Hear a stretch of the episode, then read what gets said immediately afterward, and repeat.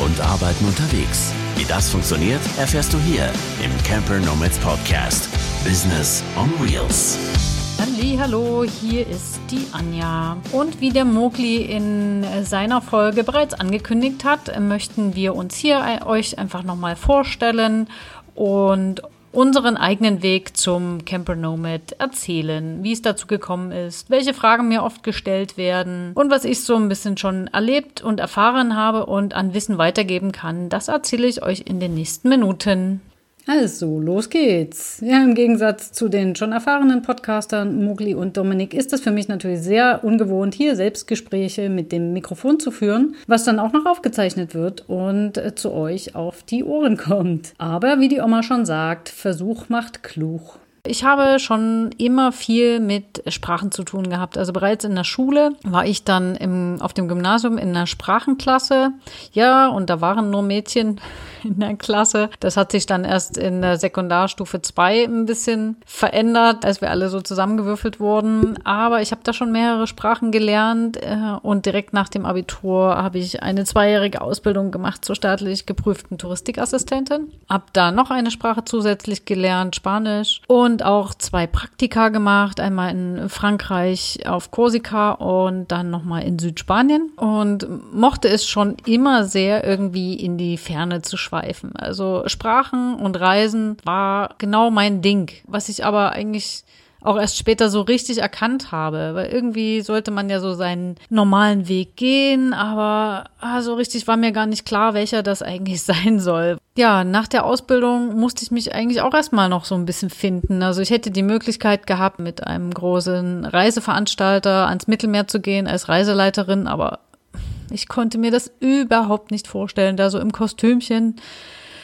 und die Beschwerden von Pauschaltouristen äh, entgegenzunehmen, das war absolut nicht mein Ding. Und ich habe mich da so ein bisschen ein Jahr lang ausprobiert und habe verschiedene andere Sachen gemacht, in der Schweiz gearbeitet, als Babysitter, als Pizzabote. Also ich habe wirklich alles Mögliche gemacht. Und dann dachte ich, naja, ah, ich würde eigentlich auch gern was Soziales machen und habe mich für Heil- und Behindertenpädagogik beworben für das Studium. Allerdings war der Numerus Clausus da doch nochmal ein Ticken höher. Und um den zu überbrücken bzw. Wartesemester zu sammeln, habe ich dann in Zittau an der Hochschule Übersetzen Englisch und Polnisch studiert. Das war ein ganz, ganz neuer Studiengang. Ich war also eins der ersten Versuchskaninchen und nach dem ersten Jahr hatte ich ja noch überlegt, doch nochmal zu Heil- und Behindertenpädagogik zu wechseln. Aber selbst die Profs haben mir dann gesagt, nee, nee, machen Sie mal das. Also das ist schon Ihr Ding und Polnisch, das schafft nicht jeder so die Sprache zu verstehen, wie sie das tun. dann habe ich mir gedacht, okay, irgendwie haben ja alle schon immer gesagt, mach was mit Sprachen.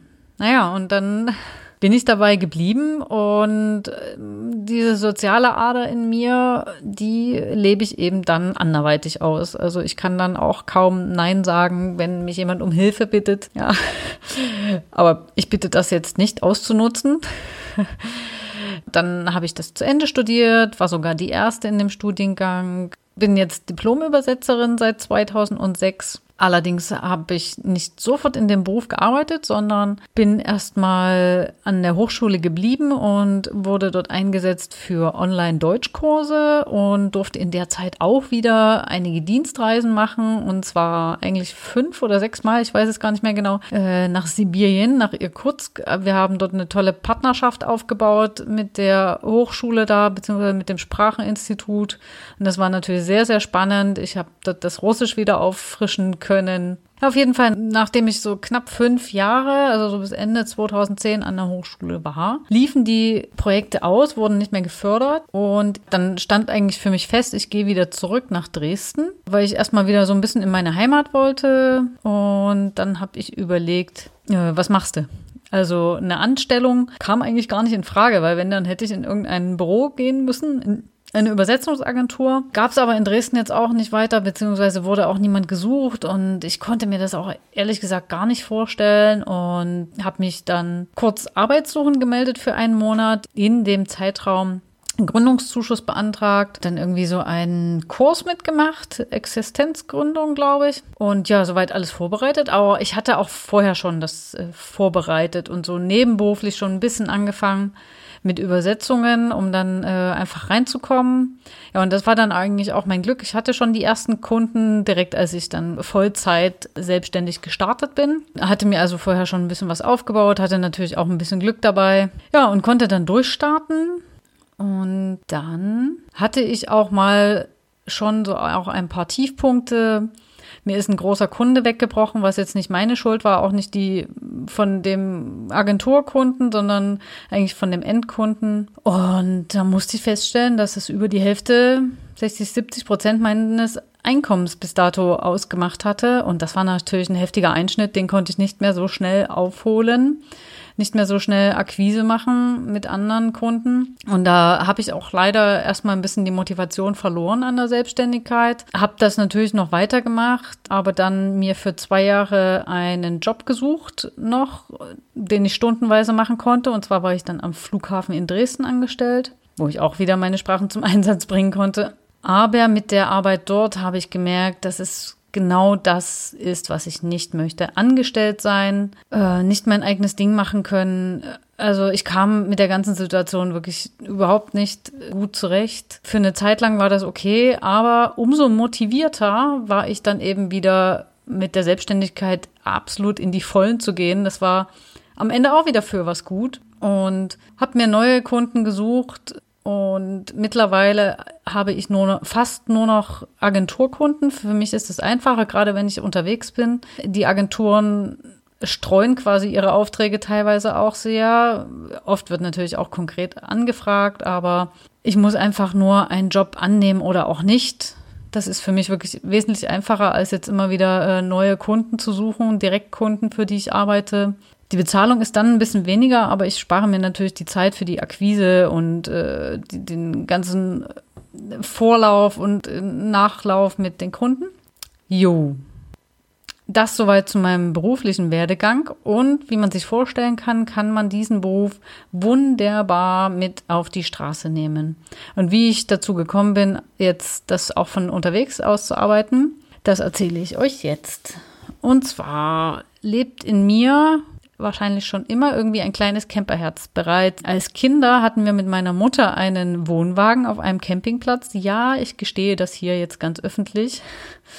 Ja, und wir waren mit meiner Mutter auch gleich Anfang der 90er, haben wir eine große äh, Norddeutschlandreise gemacht und waren da auch zu dritt in einem kleinen Zelt und irgendwie hat uns das schon immer Spaß gemacht. Und ich hatte dann als ich schon in Dresden gewohnt hatte, 2009 und 2010, aber noch in Zittau gearbeitet habe, hatte ich einen selbst ausgebauten Fiat Ducato und bin damit immer gependelt und dann aber habe ich auch in Zittau übernachtet, also dort beziehungsweise da in der Nähe und das auch bei kälteren Temperaturen. Also es hat mir nicht so viel ausgemacht. Ich hatte da auch eine Standheizung und ich wäre aber damals noch nie auf die Idee gekommen, da drin zu wohnen. Und der war eigentlich ganz gut eingerichtet.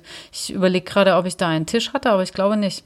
Aber damals, da wusste ich noch nichts von digitalen Nomaden, von Campernomaden. 2009 war das einfach noch nicht so üblich, beziehungsweise hatte ich da gar nicht so die Connections. Da gab es auch noch kein Facebook, jedenfalls für mich noch nicht. Das fing dann gerade erst so an. 2009 bin ich, glaube ich, Facebook beigetreten. Dann war ich noch mal vor drei Jahren mit einem Freund mit dem T3 unterwegs. Da hatte ich auch schon mein Notebook mit dabei und habe nebenbei ein bisschen gearbeitet und habe gemerkt, wie gut das funktioniert. Und da hatte ich eigentlich schon so die Vorstellung vom Traveling Translator. Auf jeden Fall war das dann schon die ganze Zeit so in meinem Kopf. Und da ich sowieso Reisen, Sprachen immer gerne machen wollte, ja. Ein Jahr später, 2016, war ich dann mit Rucksack unterwegs, ein paar Wochen in Spanien und Portugal. Und hatte natürlich auch mein Notebook dabei, ein bisschen gearbeitet. Und als ich dann unten ganz im Süden in Tarifa war, da hatte ich die Ellen de Dreux kennengelernt, eine Niederländerin. Und mit ihr lange geschwatzt. Sie lebte damals im Camper. Ja, sie hat mich sehr inspiriert. Und ich habe dann dort einfach den Entschluss gefasst, zack, jetzt. Jetzt oder nie. Wohnung kündigen, Wohnmobil kaufen und los. Ja, und das war im September 2016 und im Februar 2017 bin ich los. Ich habe lange nach einem Wohnmobil gesucht, irgendwie nicht so richtig das passende gefunden und letztlich im Februar kurz vor meinem Auszug das genommen, was, was da war. Das war dann ein knapp 30 Jahre altes Wohnmobil. Ja, so ein weißer Schrank. Ja, ich habe ihn auch zuletzt liebevoll Schrankwand genannt, denn äh, kam ungefähr genauso schnell vorwärts wie eine Schrankwand und war auch genauso unauffällig.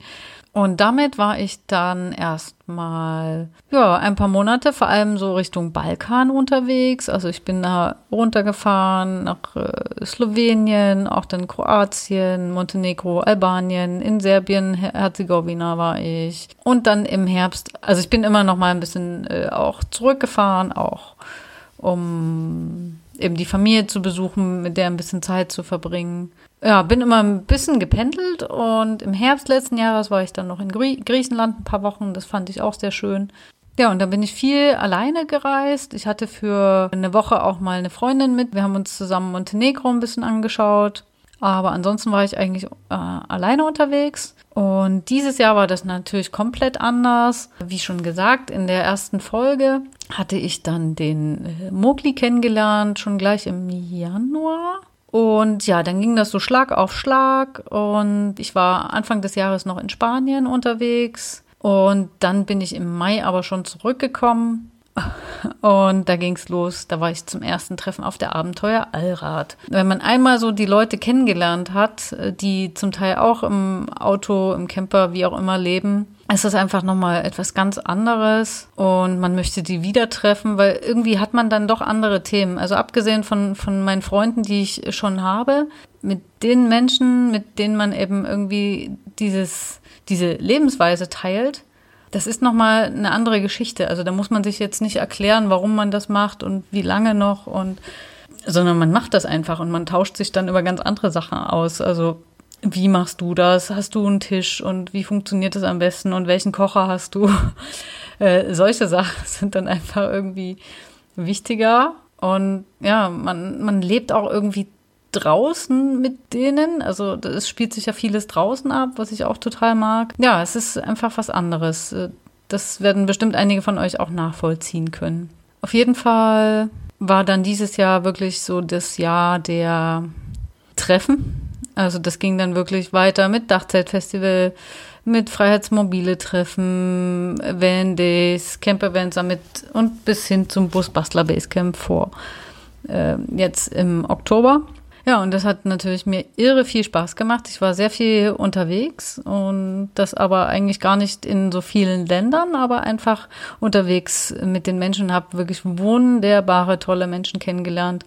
Es hat mir so großen Spaß gemacht und mal gucken, wie es jetzt weitergeht. Also, ach so, ja, ich hatte ja noch mein Auto gewechselt. Ja, mir wurde mein Wohnmobil einfach zu, zu sperrig, irgendwie zu unflexibel ich wollte ein, äh, ein bisschen was Kleineres und auch mal ein bisschen testen, ob das überhaupt was für mich ist, ob ich mit kleinerem Raum zurechtkomme. Bei schönem Wetter ist das ja alles gar kein Problem, aber auch bei schlechtem Wetter muss man irgendwie auf dem kleinen Raum leben können. Aber es gibt ja noch andere Möglichkeiten. Also ich komme gut zurecht in dem Auto. Und ja, wenn ich mal Bock auf mehr Raum habe, dann gehe ich auch mal irgendwo anders hin. Ich, in Deutschland mag ich ganz gerne auch ab und zu in Bibliotheken zu arbeiten, da ich ja sowieso oft eher im Stillen arbeite und nur am Notebook und jetzt nicht groß telefonieren muss. Da funktioniert das ganz gut. Oder ich gehe in Cafés, da kann ich auch gut arbeiten. Ja, Namen möchte ich jetzt nicht nennen von anderen Einrichtungen, aber ich hätte da den einen oder anderen Tipp auch.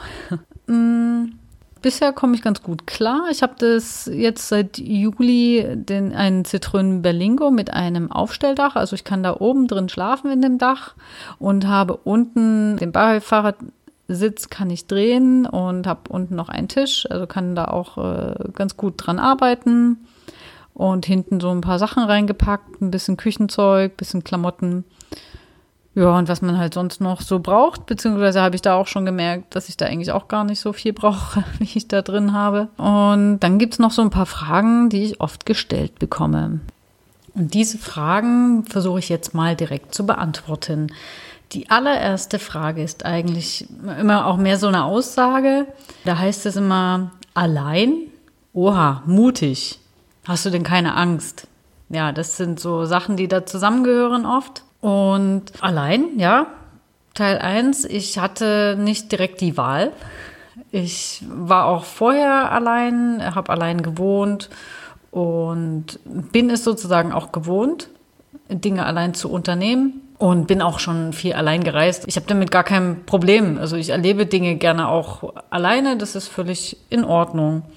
Und mutig, weiß ich nicht. Ja, es gibt sicher Menschen, die da Bedenken haben, denen es nicht so leicht fällt und die auch mehr Ängste und Sorgen in sich tragen. Also da bin ich entweder von, grundsätzlich frei davon oder habe einfach viel Glück gehabt bei dem, was mir so äh, an Eigenschaften vermacht wurde. Also ich habe da wirklich wenig Ängste und Sorgen und Bedenken und wenn Probleme auftreten, dann suche ich eine Lösung, wenn sie auftreten und mache mir nicht vorher schon Gedanken, was jetzt alles passieren könnte.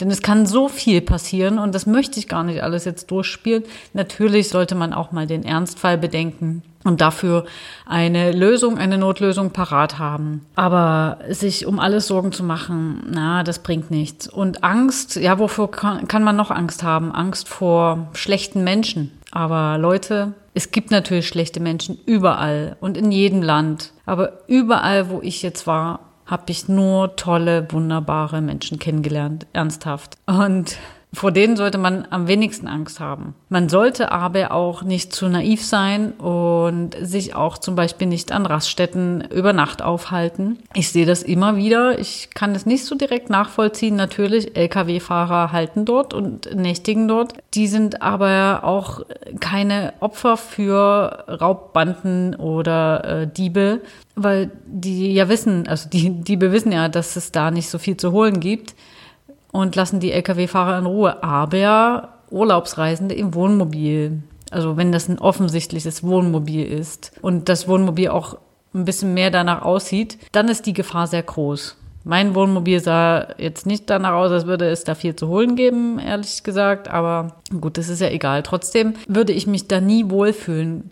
Und viele Menschen fühlen sich auch wohler, wenn sie in der Nähe von mehr Menschen sind hm, das ist, vielleicht haben wir so den Herdendrang in uns, keine Ahnung. Ich fühle mich auch nicht unbedingt unwohler, wenn mehrere Menschen noch dabei sind. Das kommt auch ganz auf die Menschen drauf an. Aber sicherer fühle ich mich tatsächlich, wenn ich so weit wie möglich weg bin von der Zivilisation, irgendwo am Waldesrand.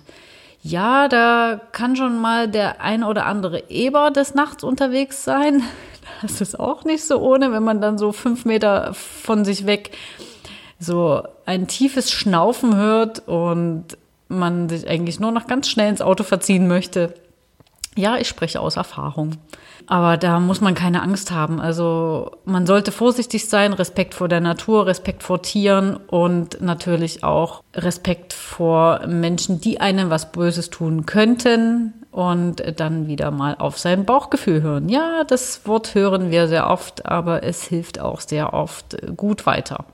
Das waren so die Punkte, die eben mir am häufigsten gestellt werden oder die Fragen, die mir am häufigsten gestellt werden. Dann Menschen, die mich nicht kennen, die nicht wissen, wie ich vorher schon mm, mein Geld, meine Brötchen verdient habe, die fragen mich natürlich, wie ich das so mache mit dem Arbeiten. Ja, wie gesagt, für mich recht einfach. Notebook raus, auf Empfangsuche gehen und dann ran an die Arbeit und übersetzen.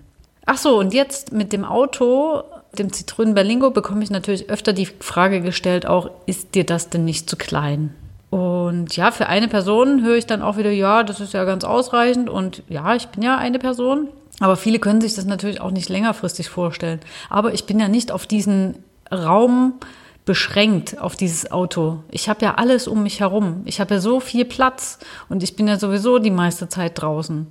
Zum Arbeiten bin ich im Auto, ich wechsle das aber auch ab, gehe in Cafés und äh, wie gesagt andere Einrichtungen und Bibliotheken. Ich, ich kann mein Arbeitszimmer immer wechseln, ich kann mein Wohnzimmer quasi wechseln. Ich bin ja nicht darauf beschränkt, aber am Ende ist es irgendwie auch kuschelig. Es hat wirklich was Kuscheliges. Ich brauche gar nicht so viel Platz, einen großen Raum mit viel Platz. Und das Hätte ich auch nicht gedacht. Für mich war das ja auch irgendwie so ein bisschen ein Experiment, vom Wohnmobil in den Berlingo umzuziehen. Das war schon nochmal ein Schritt. Im Wohnmobil konnte ich stehen, äh, konnte ich mich bewegen, am Tisch sitzen, kochen im Stehen und so weiter. Das war schon recht komfortabel, aber mir fehlt jetzt nicht. Also es ist ein bisschen anders, zugegeben. Manchmal auch unbequemer, aber ich mag das. Es darf ruhig mal unbequem sein und äh, raus aus diesem ganzen Komfort und sich neuen Herausforderungen stellen. Ja, das macht Spaß und man testet sich und seine Grenzen. Und wenn man daran keinen Bock mehr hat, ja, dann ändert man das halt wieder, würde ich mal sagen.